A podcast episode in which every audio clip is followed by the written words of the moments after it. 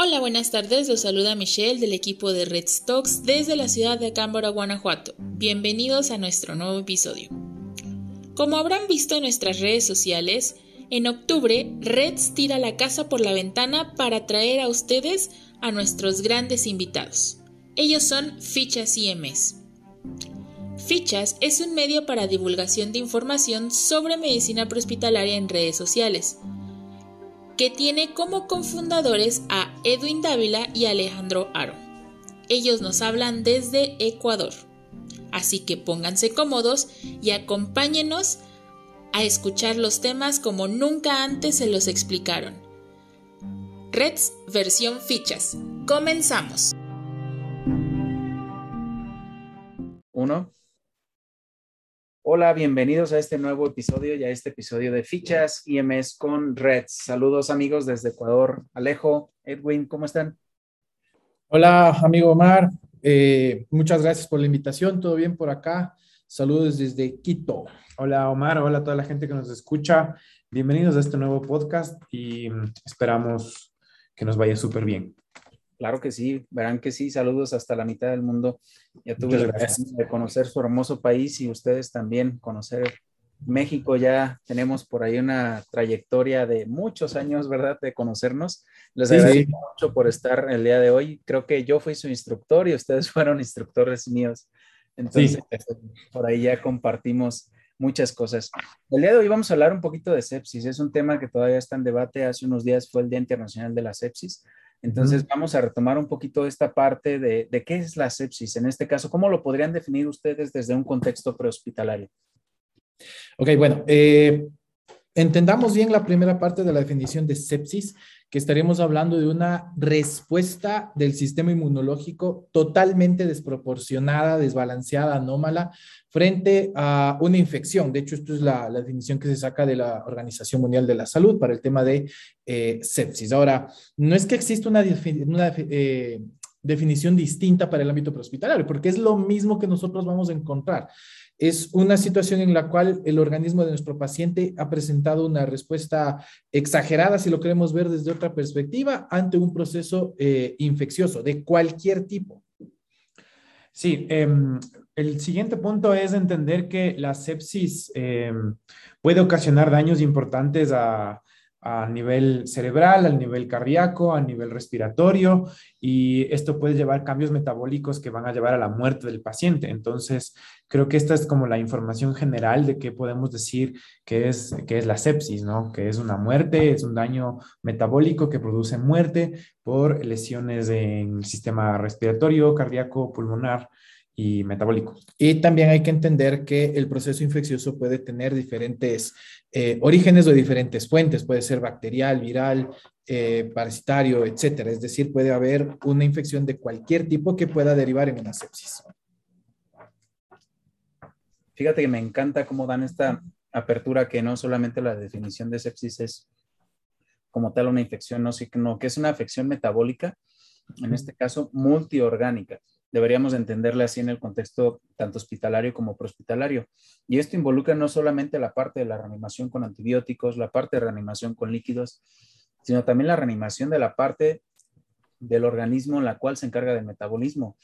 Sabemos que en este contexto de sepsis, también a veces es un poquito definir eh, justamente la parte del shock, ¿no? Que es uno de los principales o que se puede generar justamente en esta característica ya con la definición, ya con estos eh, rasgos bien, bien, bien específicos, ¿cuáles son los mitos que ustedes conocen acerca de la sepsis? Eh, bueno, nosotros hemos preparado seis mitos con respecto a la sepsis. No sé si vamos a hablarlos todos, pero creo que son los más comunes, ¿no? Entonces, eh, vamos a hacerlo uno a uno. La sepsis, uno de los principales mitos que es bastante común es que la sepsis es rara cuando realmente no es así. Hay que entender, como tú lo habías dicho, que otros tipos de shock producen eh, algunos signos importantes, como la hipovolemia en el choque hipovolémico, que es bastante marcado, y que creo que los, los paramédicos, los médicos de urgencias están bastante relacionados con respecto a este primer tema. Pero hay que entender que la sepsis se puede producir en cualquier, en cualquier tipo de pacientes. O sea, un paciente como, como nosotros, a un adulto joven, puede presentar sepsis en cualquier momento por cualquiera de las causas que ya habló Edwin.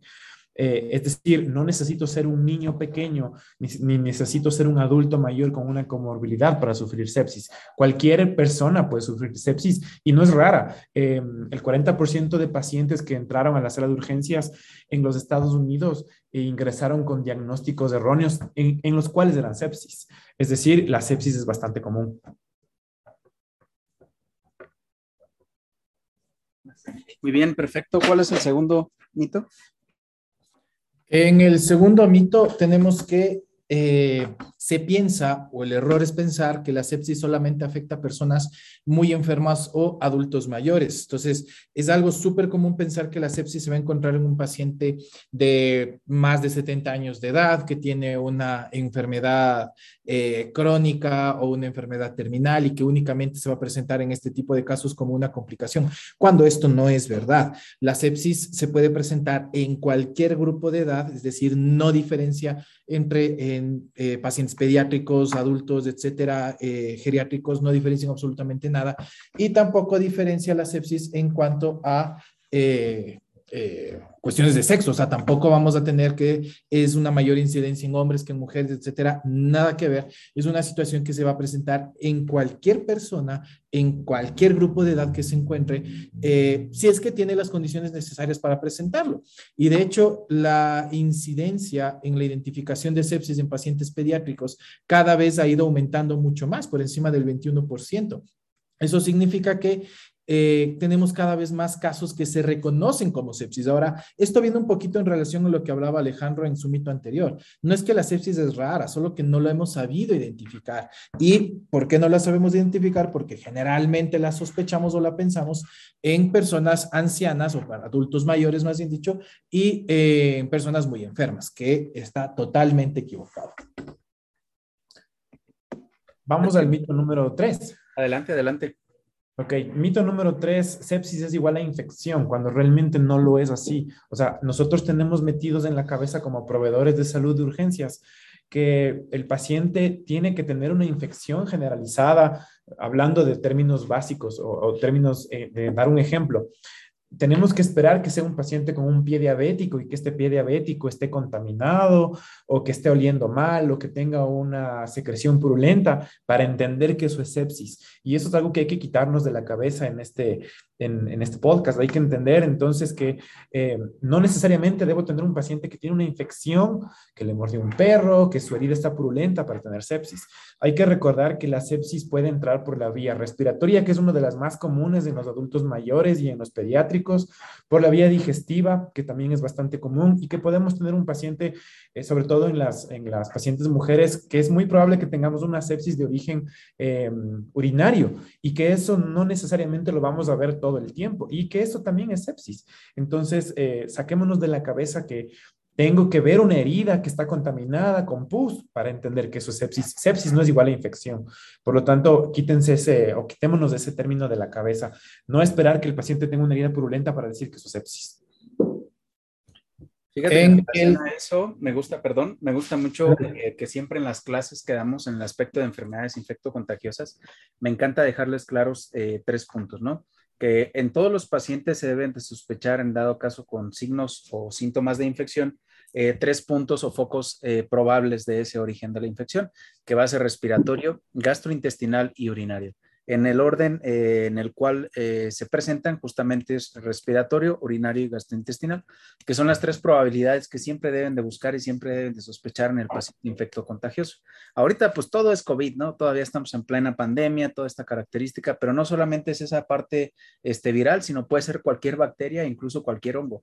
Y también en este aspecto de sepsis tenemos que buscar y ser muy, este, muy periciosos o muy específicos en la historia clínica que nos puede llevar, en este caso en la parte prehospitalaria, nuestro sample o PQRS, las mnemotecnias que conozcamos, pero en el aspecto del enlace con el hospital, historia clínica, días de evolución, probable foco de infección, nos va a ayudar muchísimo a romper estos mitos iniciales, ¿no? Y como bien decían, a veces eh, pensamos que el paciente joven eh, está exento y no, no es una realidad. Depende del estado fisiológico del paciente, depende mucho del estado nutricional también del paciente, de la característica del virus o de la bacteria, de qué cepa agarró, cuál es la carga viral, cuál es la carga bacteriana. Entonces, todos estos mitos me parecen excelentes. Bien, continuamos con el siguiente, chicos.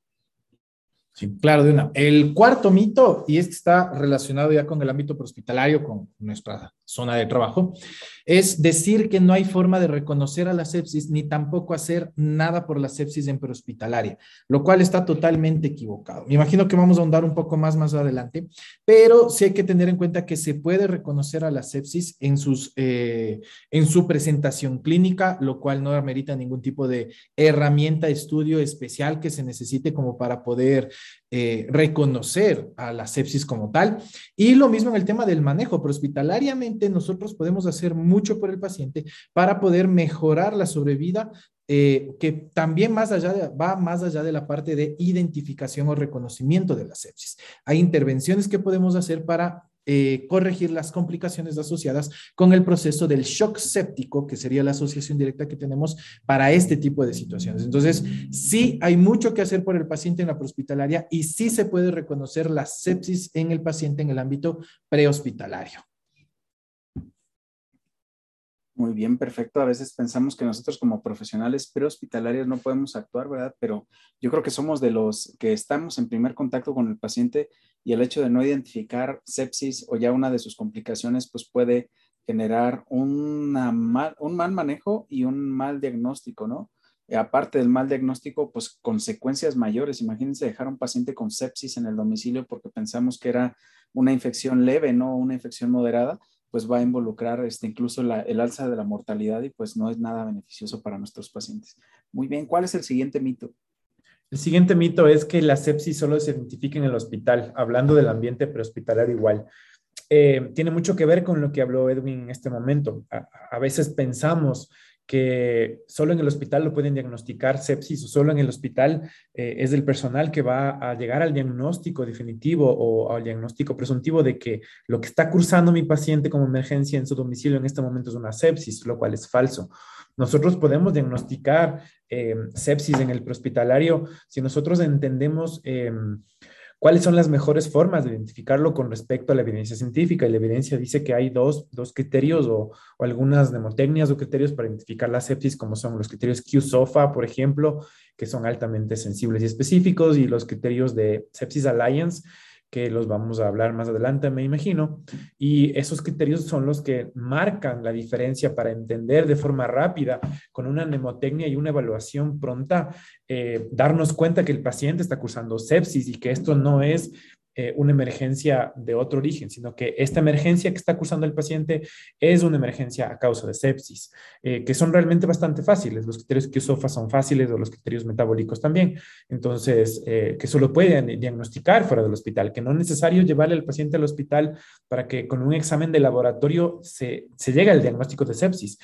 con tres o cuatro parámetros fáciles de identificarlos, el proveedor prehospitalario puede decir rápidamente que lo que está cursando con su paciente es significativamente una sepsis y que el paciente tiene que ir al hospital por sepsis. Excelente. Muy bien, pues vamos a hablar un poquito más ahora sí de cómo reconocer la sepsis. Mencionabas ya la parte de, de los criterios, entonces vamos a unarlos un poquito más. ¿Cómo podemos tener estas herramientas y cómo las aplicamos en una evaluación clínica del paciente un diagnóstico probable y un diagnóstico diferencial para poder llegar ahora sí completo a un diagnóstico acertado. Ok, eh, bueno, en la primera parte siempre debemos tomar en cuenta las herramientas que nosotros podemos tener al alcance para poder realizar una valoración de los criterios que tiene el paciente para reconocerse como sepsis. Ahora, eh, una de estas herramientas, que es el QSOFA, es el más conocido, pero también hay que entender si es que tiene una aplicabilidad para el ámbito prehospitalario. Y una de las ideas que como personal prehospitalario debemos tener en cuenta es que nuestro contexto es diferente eh, en cuanto a la forma de evaluar al paciente, en cuanto a la forma en que el mismo paciente se presenta y debemos adaptar ciertos tipos de herramientas para ver si en realidad son útiles. Hay un estudio publicado en el Pre-Hospital Emergency Care que evalúa la sensibilidad y especificidad de los criterios QSOFA en la identificación de la sepsis severa y el shock séptico y determina que en realidad es bastante pobre la sensibilidad de la, de la herramienta que para el ámbito prehospitalario y le da un porcentaje de 16.3%, es decir, muy poca identificación.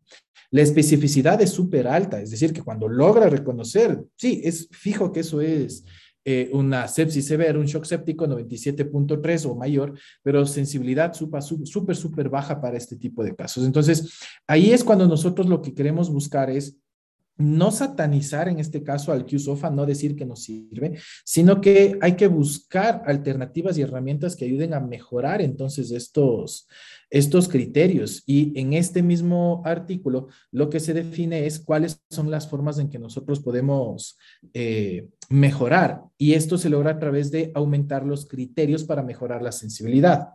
Sí, eh, con respecto a los criterios QSOFA, rapidísimo, vamos a hacer un repaso de lo que vamos a revisar para aumentar los criterios de sensibilidad. Entonces, criterio número uno, em, la tensión arterial. Si la tensión arterial eh, tiene cambios, por ejemplo, es mayor o igual a 70 o menor a, a 70 milímetros de mercurio, estamos frente a un paciente que, ya explicó Edwin, la sensibilidad y la especificidad de la guía, estamos frente a un paciente con sepsis.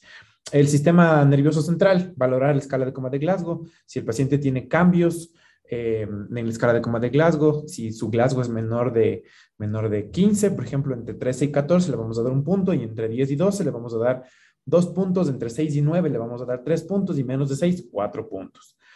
Em, y en la respiración, si el paciente tiene cambios en la saturación de oxígeno, le vamos a dar un punto. Si es que es menor de, 98, le vamos a dar dos puntos. Si es menor de 94, y ah, vamos a ir bajando hasta cuatro puntos si es menor de 90. Entonces, eh, los criterios QSOFA me van a decir a mí lo que explicó Edwin, ¿no? Altamente sensibles y altamente específicos.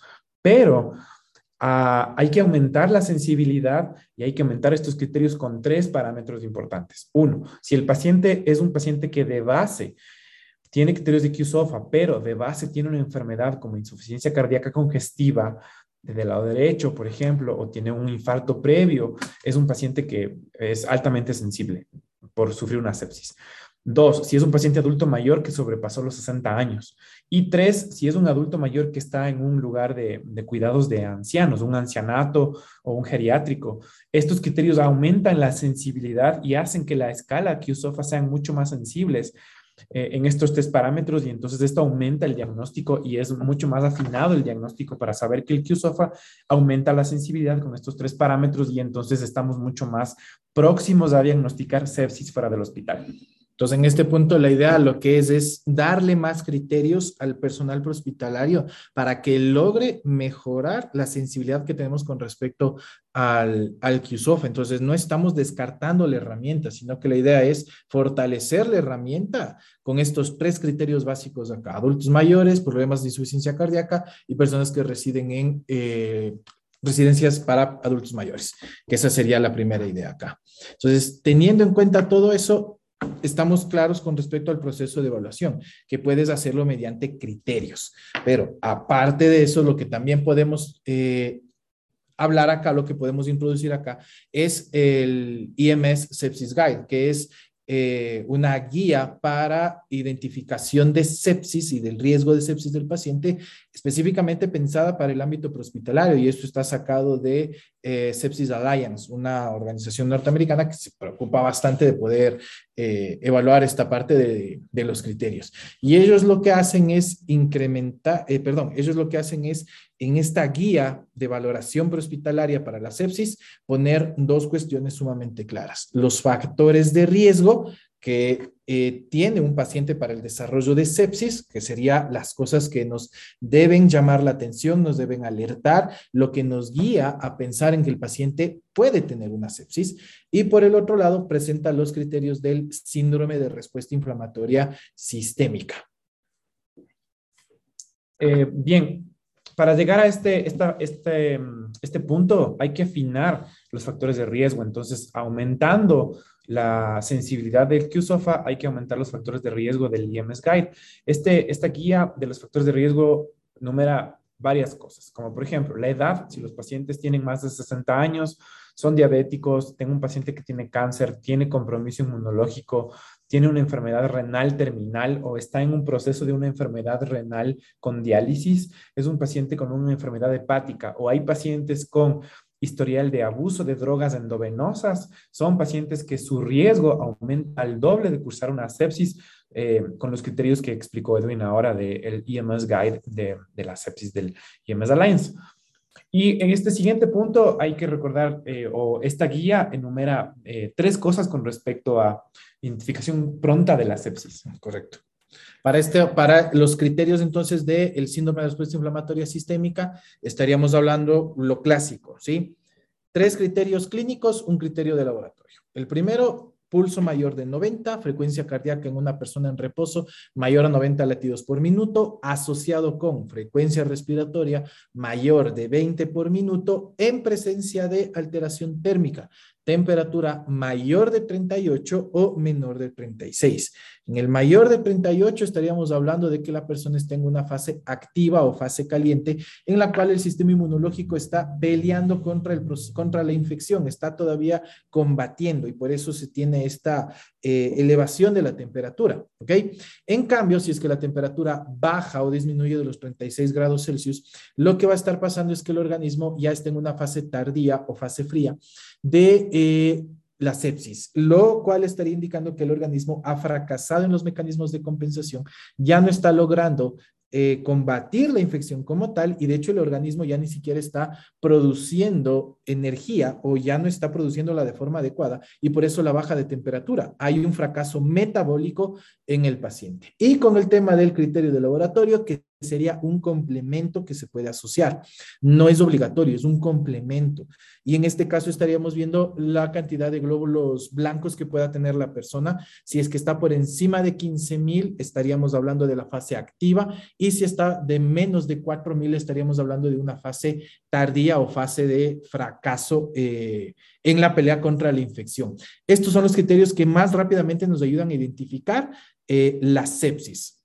Si es que nos podemos hablar ahora de diagnósticos diferenciales, hay que tomar en cuenta las diferencias que pueden existir. En este primer punto, cuando nos enfocamos con los síntomas o la presentación clínica del síndrome de respuesta inflamatoria sistémica, somos muy claros en buscar taquicardia, taquipnea y la variación térmica.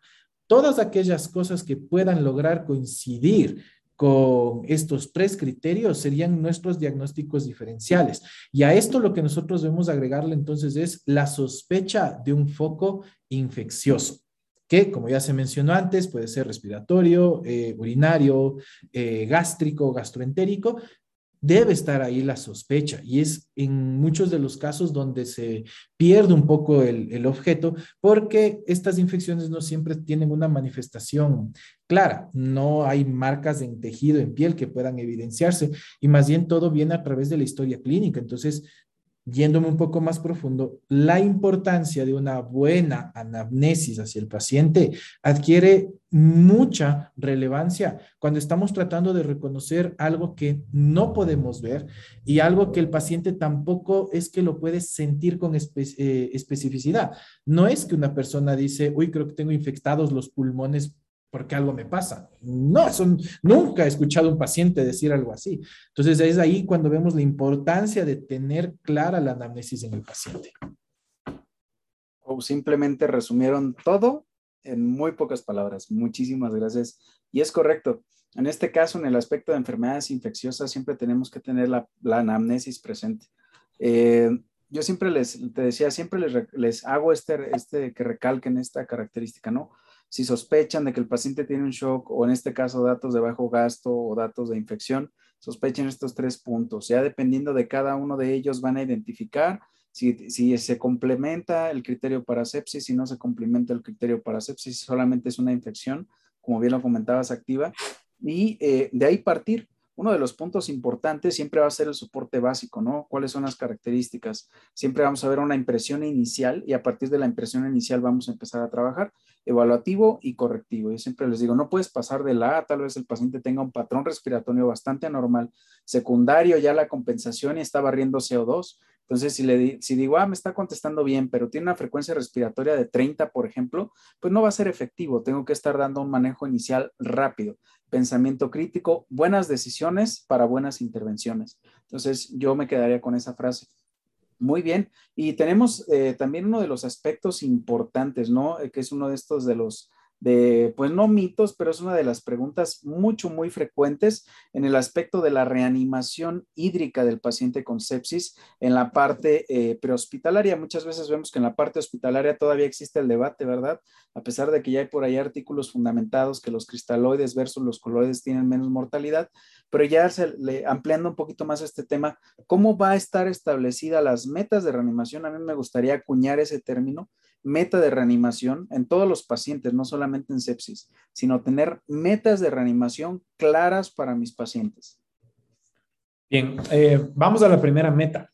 Eh, esta primera meta está basada en la evidencia que indica que la resucitación por fluidos fuera del hospital sirve para manejar el shock. Definitivamente, esta es la mejor evidencia científica.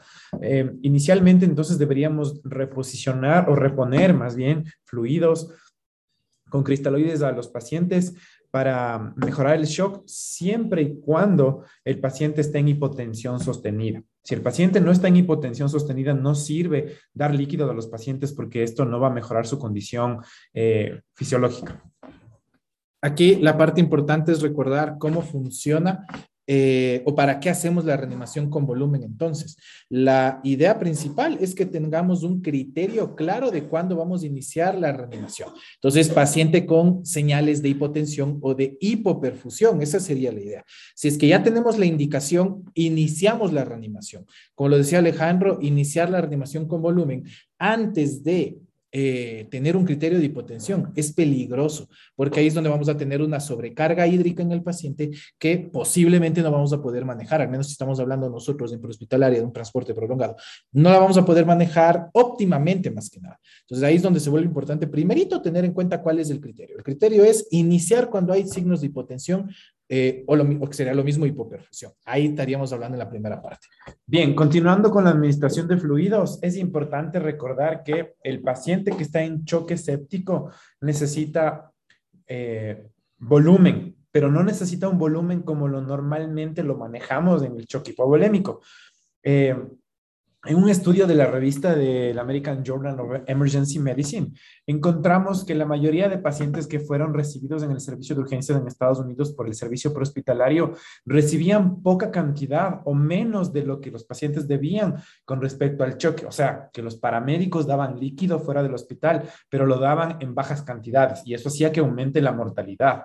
Entonces, eh, no se corregía la hipotensión, ese sería el asunto. O sea, se daba hidratación, pero no se hacía reanimación y no se estaba cumpliendo el objetivo, la meta que tú estás mencionando ahorita. Ajá, entonces esta meta es subir la presión arterial. Eh, y la, principal, eh, la principal meta es subir la presión arterial en pacientes adultos con bolos. Ahora, no hay, hicimos una revisión para grabar este podcast, hicimos una revisión de, este, de esta evidencia científica. No hay un bolo establecido como tal, o sea, no hay un, bolo, estándar. un estándar de volumen que diga 200, 400, 500, pero la mayoría de revisiones bibliográficas que hicimos con respecto a la evidencia indican que el tope máximo en un transporte no prolongado debería ser máximo un litro y que si con los bolos el paciente no recupera el estado hemodinámico, eh, se debería iniciar rápidamente los vasoactivos. Pero eso es creo que la mejor forma del manejo de los volúmenes. O sea, la idea es considerar cuánto va a necesitar el paciente y ahí es una diferencia entre paciente eh, en su peso ideal versus un paciente que eh, está por encima de su peso ideal, que está obeso, pacientes bariátricos, etcétera que fue en donde se encontró los principales problemas cuando hablábamos de esto de eh, reanimar con poco volumen. Y aquí, por ejemplo, hay un conflicto que al menos yo lo he vivido con el tema de la reanimación con volumen en el prehospitalario porque muchas veces se piensa que estamos hablando de hipotensión permisiva en todo momento y estamos hablando de un tipo de shock totalmente diferente. Estamos hablando de un paciente que tiene vasodilatación masiva y por eso se presenta la hipotensión. Entonces yo necesito cargar ese sistema circulatorio con líquido para poder compensar eh, esa dilatación masiva y poder mejorar la circulación. Pero ahí es como lo que decía Alejandro, o sea, también hay que tener límites o puntos claros con respecto a lo cuánto es el líquido que se va a administrar. Por regla estaríamos hablando de unos 20 ml por kilo de peso, pero a eso habría que agregarle otros factores que pueden hacer variar esta condicionante del paciente, qué tan profunda es la hipotensión. Y por eso es lo que decía el Alejo. Si es que ya con los bolos iniciales de líquido no veo ninguna mejoría, ya se debe considerar el uso de eh, vasoactivos para poder mejorar la presión arterial del paciente. Típicamente, si con eh, una carga de líquidos de 700 ml no se logra el objetivo, ya se debe pensar claramente en iniciar eh, con el uso de los, de los vasoactivos. El siguiente punto importante con respecto a los fluidos es que hay que tener muy, muy, muy en consideración que en algunos pacientes adultos mayores, sobre todo por choque séptico de foco pulmonar, es muy complicado administrar volúmenes o grandes volúmenes. Puede ser muy complicado. ¿Por qué? Porque el paciente eh, puede puede ser que no restituya el volumen o su carga con los, eh, los bolos y el paciente haga encharcamiento del pulmón, o sea, el paciente haga un edema agudo de pulmón si yo le doy mucho líquido o esperar que yo le dé eh, mucho líquido, mucho líquido, mucho líquido, suba la presión y no darme cuenta de eso puede ser un gran problema y el paciente puede entrar en, una, eh, en un problema respiratorio porque se va a encharcar el pulmón por la gran cantidad de líquidos que voy a dar. Y eso es un gran problema. Y es por eso que hay que tener muy en cuenta que si lo que dijo Edwin, si con los bolos no restituye el paciente, hay que pensar ya rápidamente en subir la presión arterial con los vasoactivos. Fíjate que en el último consenso de Survivor Sepsis nos hacía mucha alusión a la parte de no la restricción de líquidos, sino metas terapéuticas. Yo soy fiel creyente que la diuresis en el medio prehospitalario nos puede dar un aporte significativo de la reanimación del paciente. Yo siempre les recomiendo, si no la tienen, porque no es tan común, ¿verdad? Ver llegar a un paciente en el ambiente hospitalario con una sonda Foley o colocación de una sonda, pero si realmente nos pusiéramos a pensar, como bien lo decías hace un momento, eh, creo que algunas personas trabajan en traslados interhospitalarios de unidades eh, pequeñas, por así decirlo, unidades de primer contacto a unidades de segundo nivel o tercer nivel, con un eh, tiempo de atención de aproximadamente, ¿qué te gusta? Tres, cuatro horas. Entonces, tenemos que eh, saber también en este, en este concepto de que esta colocación de una sonda Foley y la cuantificación de la diuresis nos puede ayudar justamente a prevenir una iatrogenia, que es lo que bien comentabas, ¿no? Hacer una hidratación no es lo mismo a reponer en este caso la, la presión de perfusión, que es lo que espero o lo que busco a mantener la tensión arterial, que es lo que espero, lo que busco. Yo siempre les digo, váyanse bien específico en las metas de reanimación. Si tú, eh, me encanta el concepto de un litro, de hecho, este, algunos te dicen que hasta dos, ¿no? En la parte este, permisiva, pero es correcto. Si el paciente ya no respondió a un litro y el, el, tipo de shock es séptico, seguramente va a necesitar un vasopresor. Y también ha demostrado de manera increíble, increíble la norepinefrina administrada de manera temprana aumentar la supervivencia. Entonces, no está mal administrar los vasopresores de manera temprana, está mal no hacerlo, no identificar la necesidad de hacerlo rápido y hacerlo en tiempo. ¿sale? Entonces, ¿qué es lo peor que puede llegar a pasar al, momento del hospital? Ya le administré el volumen necesario, le inicié el vasopresor de manera temprana, lo único que van a hacer es justamente esto, cuantificar la diuresis, hacer pruebas metabólicas y ajustar manejo de líquidos y si se necesita, se quita el vasopresor ¿sale? Pero ya en el tiempo se le brindó el tratamiento adecuado al paciente.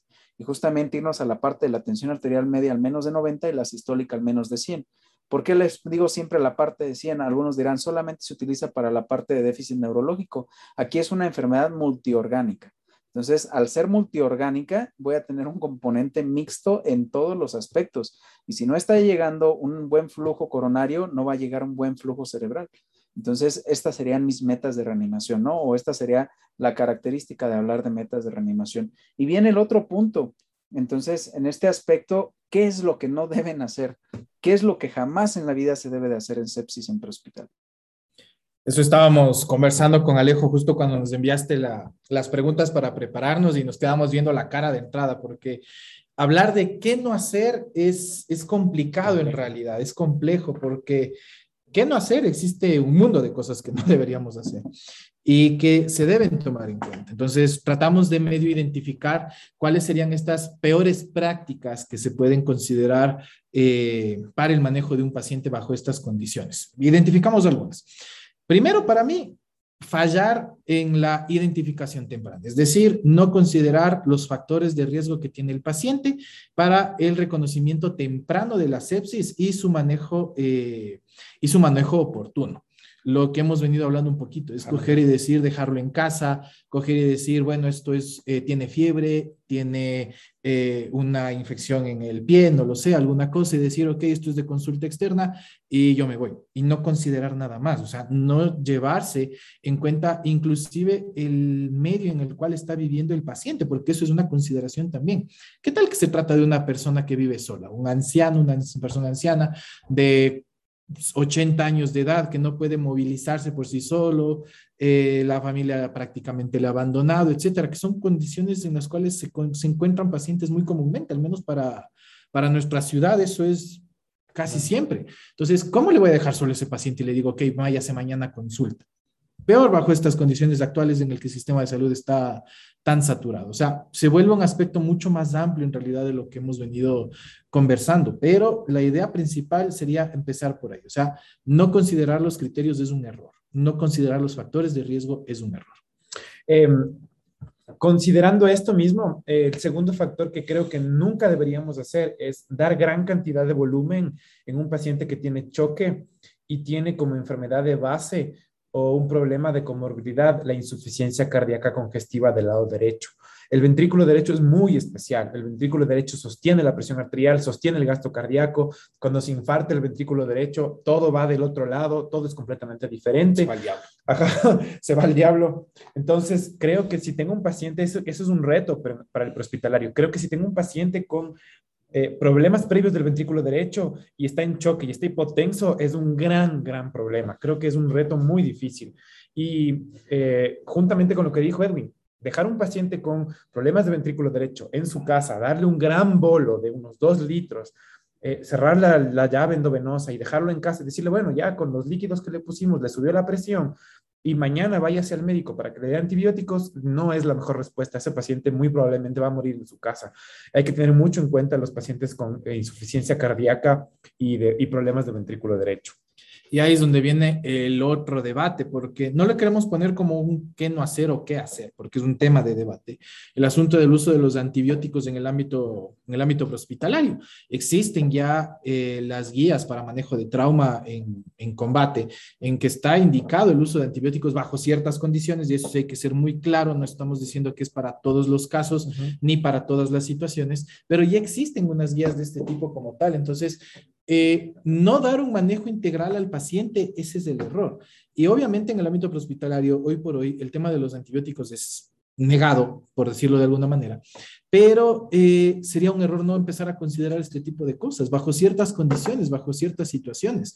En un sistema de salud, vuelvo a lo mismo, tan saturado como es el nuestro acá en Ecuador, no considerar este tipo de cosas para pacientes que se van a quedar esperando horas eh, en, la, en, la, misma ambulancia por la atención en un hospital o en el corredor del triaje en el hospital y donde no van a recibir asistencia inmediata, se vuelve un error. Y aún así en otros tipos de situaciones que son no de todos los días, pero son comunes ante la realidad de nuestros países, que se debería considerar este tipo de, de, de tratamiento farmacológico, pues en, entra en el criterio que nosotros debemos entender para el manejo de los pacientes. Entonces, si no eliminamos la causa, no estamos corrigiendo eh, al paciente, no le estamos ayudando en realidad al paciente, le estamos dando tiempo. Entonces, ¿cuáles son las medidas? Ya lo hemos mencionado, pero no considerar medidas que van un poco más allá también podría ser un error. No digo un error eh, con el paciente que estás en este momento, sino un error de la medicina prehospitalaria en general en un futuro inmediato. Otra cosa que tú, tú lo habías dicho, Mar, es eh, entender que los focos, los focos sépticos son bastante claros, ¿no? Eh, respiratorio, eh, urinarios y, y, digestivos. Y en relación a lo que explicó Edwin ahora, otra de las cosas importantes que no deberíamos hacer es no asumir que todos los antibióticos sirven para todos los sistemas. O sea, no asumir que, doy un ejemplo, la ciprofloxacina va a servir para la infección eh, gastrointestinal, para la infección urinaria para la infección respiratoria. O sea, no asumir que yo como hospitalario darle 500 miligramos de ciprofloxacina tal vez le va a pegar a la infección respiratoria. No es así. Que los antibióticos de amplio espectro, como los habló Edwin, van a servir mucho, muchísimo, sí, pero tienen muchos problemas relacionados a efectos secundarios. Eh, aquí en Ecuador pasó bastante eh, y fue muy común las emergencias por dolor torácico y algunas otras cosas más, por el uso y el abuso de la citromicina para prevenir el COVID, por ejemplo. Y fue una de las emergencias bastante comunes después de, de, esta administración de citromicina. La gente empezó a comprar ibuprofeno y acitromicina y a tomarse como paracetamol 5, 7, 8 días, 15 días sin hacerse un encaje previo. Entonces, creo que hay que entender esto. No nos lancemos a dar un antibiótico o administrar un antibiótico fuera del hospital si desconocemos el efecto secundario o mucho menos si desconocemos eh, qué familia de antibiótico es y para qué específicamente nos va a servir. Creo que eso es algo que no deberíamos hacer tampoco. Fíjate que yo nada más agregaría un punto importantísimo. Es, es el único que agregaría, la complacencia. En este aspecto, sobre todo en la parte de sepsis, a veces lo dejan como el último diagnóstico lo tratan como una infección leve, como bien mencionabas hace un momento. Yo es lo único, que, lo único que agregaría en esta parte, la complacencia, porque también en el aspecto de la complacencia este, estamos un poquito eh, restringidos en ese aspecto, ¿no? De que a veces eh, no, sí, yo traigo un Super para 15, traigo un Super Oximag, este, ya le hago mi diagnóstico, hago todo y de repente, ay, caray, se me olvidó un poquito la parte de, de, este, de la historia clínica, ¿no? De todos los factores de riesgo, de sacar una buena clasificación y darle una atención temprana al paciente. Entonces yo sería el único punto que agregaría que eso jamás lo debemos de hacer. La parte de la complacencia, sabemos que los pacientes geriátricos son uno de los que más presentan por incidencia de sepsis, a excepción de, los pacientes eh, jóvenes, ¿no? Que también tienen inmunosupresión pero siempre debemos de sospechar esta característica e incluso puede desarrollarse como otro estado este, ajeno, en este caso a, shock. Hay un dicho que me encanta que dice shock no es igual a hipotensión e hipotensión no es igual a shock. Entonces hay que ponernos en ese contexto. Por ejemplo, un paciente geriátrico que tiene déficit neurológico, pues puede tener dos orígenes, ¿no? Que sea por polifarmacia, perdón, tres orígenes, que sea por polifarmacia, por interacción farmacológica, que sea justamente por, por infección, ¿sale? Y el tercero, que sea eh, en este caso por ahora sí una patología agregada. Entonces, en ese orden puedo ir atendiendo a mis pacientitos. Entonces, sería lo único que yo agregaría. Y hay una nemotecnia que me encanta, esa la viene en un congreso. Este es para eh, falla de ventilador, pero a mí me encantaría también siempre mencionarles un poco groseras, pero no herir susceptibilidades, pero es pregunta qué pedo con el paciente, ¿no? ¿Qué pedo? ¿Qué pasa? ¿Sale? Entonces, la del para el ventilador. Exactamente, pero la puedes aplicar perfectamente, patología de base, ¿no? ¿Cuáles son, eh, el, en este caso, el equipo que puedes utilizar anexo? Este, ¿Cuáles son los diagnósticos diferenciales y cuáles son las metas de objetivo? Entonces, se puede ajustar eh, perfectamente a la parte de sepsis y podemos trabajar en base a ello muy, muy, muy sustanciosas estas intervenciones. Muchas gracias. Eh, y ya por último, tenemos mucho personal en formación de las personas que nos escuchan en México, Latinoamérica y por ahí ya tuvimos algunos escuchas en, en Europa, entonces ya, ya andamos hasta por allá. Y ya con ustedes, qué bueno, los que tienen, pues eh, nos van a escuchar. Pero entonces, en esta característica de formación, ¿cuáles serían las recomendaciones para todos los profesionales de la salud que están en formación en escuela y en formación a nivel ya profesional, ya graduados, pero que siguen mejorando continuamente en los puntos esenciales de sepsis? ¿Les parece si lo resumimos en cinco puntos? Ok, vale, vale.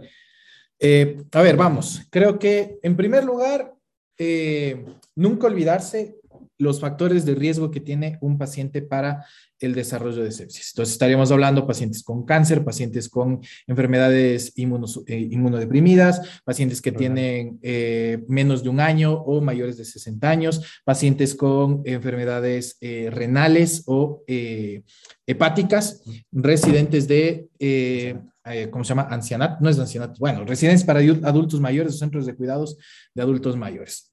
Para mí, primero, no olvidarse de estas personas porque es ahí donde comienza la sospecha. Si yo sospecho de algo, por ahí tengo que empezar a investigar. ¿Y quién me da la sospecha? El factor de riesgo. Es que punto número uno, no olvidarse factores de riesgo. Punto número dos, eh, algo que yo ya lo dije, pero lo voy a volver a repetir, tener muchísimo, muchísimo y especial cuidado con el ventrículo derecho. Hay que ser muy delicados con el ventrículo derecho. Eh, si le voy a dar líquidos al ventrículo derecho, darle con mucho cuidado, eh, hacer algunas pruebas para ver si el paciente va a tener buena restitución periférica venosa, para saber si va a subir o no va a subir la presión arterial previo a la administración de líquidos, que tener mucho cuidado porque estos pacientes se van a encharcar un montón. Entonces, tener mucho cuidado con el ventrículo derecho. Punto número tres, podremos decir, eh, ahondar más. En cual, para cualquier situación, no solamente para la sepsis, pero en cualquier situación clínica, ahondar más en la información del paciente creo que es un punto súper clave. Eh, al menos para el personal de información, con cualquier mnemotecnia que te hayas aprendido la anamnesis eh, del paciente clínico, recuérdate que solo es una mnemotecnia, no es la pregunta en sí. Si es que siempre se comete el mismo error, ¿no? ¿Tiene alguna enfermedad? No, y ya, y se quedan con eso y se olvidan de ahondar más, se olvidan de preguntar más y por eso es que se cometen errores. Y es un error que se lleva hasta la calle cuando ya eres profesional y que se te quita cuando, cuando te equivocas en, verdad. Así es que mejor, si es que estamos hablando con personal información, desde ahorita saques eso de la, de la cabeza. Ahonde más, pregunte más, sea más incisivo. Yo lo que digo a mi estudiante siempre es, ahí, ahí, ahí es cuando usted debe ser tóxico ¿sí? Ahí es cuando debe preguntar, es como cuando ven el mensaje desde el número desconocido con corazoncitos y, y emojis de caritas felices sonrientes. Eso, y, eso, y el durazno ahí. Ahí es cuando tiene uno que ser incisivo, preguntar más, averiguar más, eh, ser mucho más curioso en ese sentido. Sí, eh, punto número cuatro. Hablando de lo que dijo Edwin, eh, a mí me gusta a mis estudiantes decirles justamente lo que dijo Edwin de la anamnesis. Y cuando yo le acompañaba a mi abuela al servicio médico, el, el personal médico le preguntaba a mi abuela, señora, ¿tiene alguna enfermedad importante? Sí, doctor, todas las de la cartilla. ¿Cuáles? Todas. Entonces hay que tener mucho en cuenta esto, la anamnesis, ¿no? Hablando de este punto, entonces tener mucho cuidado con los líquidos y si entonces no restituye bien con líquidos del paciente, eh, no tener miedo con los, los vasoactivos. Eh, la norepinefrina ha demostrado ser eh, bastante buena para este tipo de, de pacientes, es una de las mejores. Eh, la epinefrina también, tienen, hay que tener mucho cuidado con la epinefrina, pero si no tengo norepinefrina, poner epinefrina o eh, la dopamina, que son los tres vasoactivos de cajón que mm, los profesionales de información o los personales, el personal de salud que ya está trabajando debería tenerlos eh, de cajón para que lo sepan trabajar y es algo que no hay que tenerle miedo. No tengan miedo a los vasoactivos. Y punto número cinco para mí, piense, considere en un próximo, eh, en un futuro próximo, más bien dicho, que los antibióticos puedan ser eh, el, el, el, factor decisivo en el manejo de la sepsis adecuada en el ámbito hospitalario, especialmente en condiciones o situaciones en las cuales no está inmediatamente disponible la ayuda para el paciente. Si vas a tener que eh, irte con un paciente, tres, cuatro horas de transporte, pues ya vas a tener que empezar a considerar este tipo de situaciones. O si estás en un escenario complicado en el cual el paciente no puede ser movilizado hacia un hospital porque está atrapado en una manifestación, está atrapado en un ambiente agreste, está muy lejos, empieza considerar que eso va a ser la norma para el manejo de este paciente. Así es que no te digo que ya, te digo que lo pienses para el futuro próximo. Ahí están, cinco puntos. Y si le meto el sexto, nunca vuelvan con su ex y sigan a fichas IMS. Seis puntos. Excelente, muy bueno, muy bueno. Chicos, pues muchísimas gracias. Yo el único punto que agregaría justamente la parte de no, no sobreestimen al paciente, ¿no? Siempre traten de buscar lo mayor posible y van a encontrar eh, eh, ya sea la parte de sepsis y alguna otra patología agregada.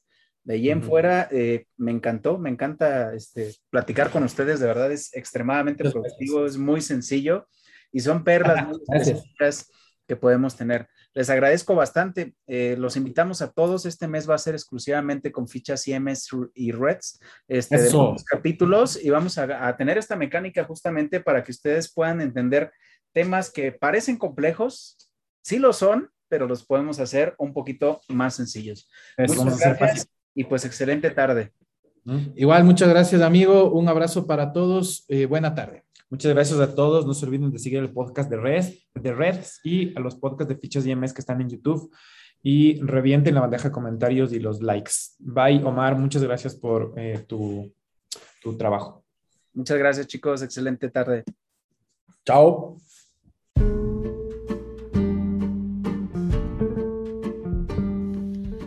Gracias a nuestros oyentes por sintonizar Red Stocks. Síganos en nuestras redes sociales. Nos encuentran en Facebook como Reds, Twitter e Instagram Reds.educación. Asimismo, encontrarán a Fichas en Facebook como Fichas EMS. No olviden suscribirse a su canal de YouTube si quieren escuchar otros podcasts de nuestros compañeros de Fichas. El equipo y Fichas les desean una excelente tarde y si están de turno, que les sea leve. Hasta la próxima.